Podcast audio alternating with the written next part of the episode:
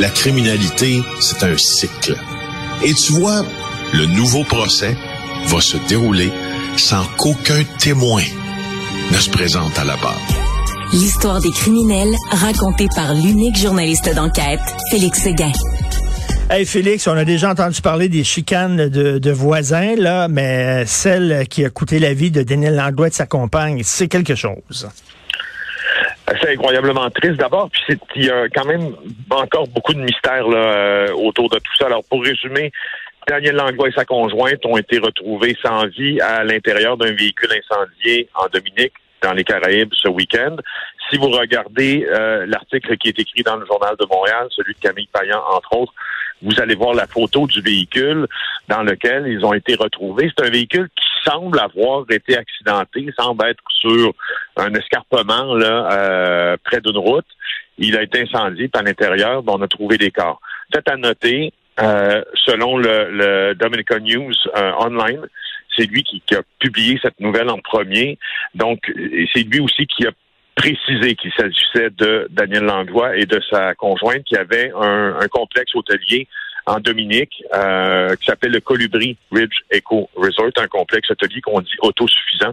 Ils étaient depuis euh, plusieurs années. On voit des photos de M. Langlois avec la présidence du pays même qui a acquis son, son autonomie euh, du Royaume-Uni en 78.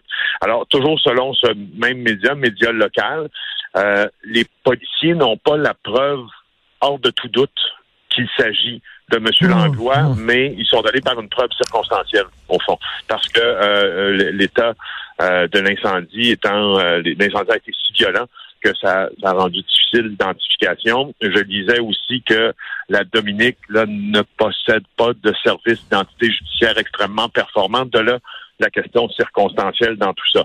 Alors, l'enquête a progressé assez rapidement et la police a arrêté trois suspects dans cette affaire-là. Ça, c'est selon un autre média local qui s'appelle DOM 767.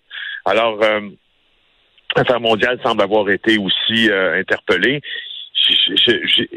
mon Dieu, que dire, euh, toi qui aimes le cinéma, j'imagine que tu connais les faits d'armes de Daniel Langlois, pas besoin de les rappeler que je trouve, par exemple, c'est qu'il y a encore beaucoup de mystères sur les gens qui lui voulaient du mal. Ça, on n'a pas, a pas beaucoup de communication, malheureusement, qui émane de la Dominique à ce sujet-là. Et écoute, ça serait, ça serait là, un voisin qui est un Américain, un riche Américain, et euh, il était tanné de voir que les clients de l'hôtel euh, de Daniel Langlois, qui était possédé par Daniel Langlois, devaient passer. Il y avait une route qui passait sur son terrain à lui, et ça a l'air que, ben, euh, au fil du temps, il il a souvent pogné les nailles, euh, lancé des roches sur la route, il a installé des poteaux de métal pour empêcher les gens de passer. Donc, écoute, il n'y a rien de, de, de, sûr, il n'y a rien de prouvé que ce serait lui, mais mettons, il y a, y a une histoire de conflit entre lui et Daniel Langlois qui dure depuis longtemps. Oui, c'est ça. C'est l'hypothèse principale. Puis en tout cas, c'est parce qu'elle n'est pas confirmée, cette hypothèse. C'est pour ça hmm. que faut être assez euh, prudent, là. assez prudent, mais le suspect serait effectivement Jonathan Lehrer. C'est cet homme américain de 57 ans dont on parle, euh, qui possédait le domaine voisin de celui de Daniel Langlois. Et puis, donc, tu as raison, on relate aussi les nombreuses querelles qui, depuis quelques mois, depuis, pas quelques mois, depuis quelques années, là, enveniment euh, la relation entre le domaine de M. Langlois et le domaine de M. Lehrer, ça fait ça fait très très longtemps et euh, ça s'est même rendu, euh, je, je, pense, jusqu'en Cour suprême euh, parce qu'il y a des, des gens qui, des employés de Daniel Langlois qui se plaignaient de ne pas pouvoir utiliser la route qui relie Soufrière et, et, et Bois-Côtelette parce que l'erreur l'avait bloqué. L'Américain en question là avec des bio de bois enflammés. Alors, une des théories, c'est que l'erreur aurait engagé un tueur à gage. Honnêtement, je, trouve que ça va ça va tellement loin. Mais tu sais, il y, a des gens, mais là, euh, tu sais, on, met bien sûr des gants blancs pour marcher sur des œufs parce que c'est rien de prouvé. Mais tu sais, genre, là, euh, on est dans un pays, la Dominique, ici, la, justice, c'est assez, c'est assez relax. Là, fait que, euh, tiens, je vais embaucher un tueur à gage. Tu sais, chose que peut-être qu'il n'aurait jamais fait aux États-Unis. Mais étant donné qu'il est dans un autre pays, ben ouais, là, du coup, on va faire ça. En tout cas, on verra si effectivement les, les faits s'avèrent. Premièrement, s'il a été vraiment, s'il y a une identification ferme et solide, comme quoi c'est bien Daniel Langlois et sa compagne. Puis après ça, euh, on verra si c'est vraiment une histoire de chicane de voisins. Cela dit, on revient à Montréal. Meurtre à Montréal, la victime avait déjà été citée à procès pour le meurtre d'un Hells Angels. Oui. incroyable ce qui se passe euh, en ville depuis euh, déjà un peu plus de deux semaines. C'est cet homme de 30 ans qui a été acquitté l'an dernier du meurtre de Hells Angels de l'Ontario. C'est lui qui a été tué par balle samedi soir à Laval. Il s'appelle Marc Issaël Coury. Euh, il était dans une soirée d'anniversaire de la fille d'un ami. C'était sur le boulevard Saint-Martin à Laval. Et euh, je te dis, il était 23 heures. Un gars cagoulé qui arrive, s'approche de Coury. Il abattre plusieurs projectiles, sont décès constatés sur place. Il n'y a personne qui a été blessé parce que le crime est survenu euh, à l'extérieur de la salle de réception. Et là, sur la rue du Frêne, dans l'arrondissement d'Île-Marie à Montréal, on a trouvé un véhicule incendié.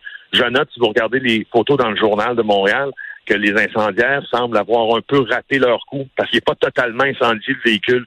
Euh, hmm. selon toute vraisemblance, ça pourrait faire en sorte qu'on puisse y retrouver des, des preuves.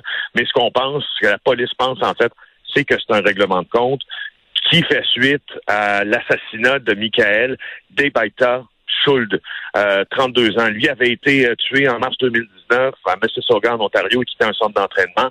Et donc, parmi les trois, euh, les trois co-accusés, Marc Issa El Khoury. Mais lui a été déclaré non coupable en janvier dernier. Alors, c'est, bon, honnêtement, il n'y a pas de date d'expiration à la vengeance dans le crime organisé. Je pense qu'on en a un bon exemple là.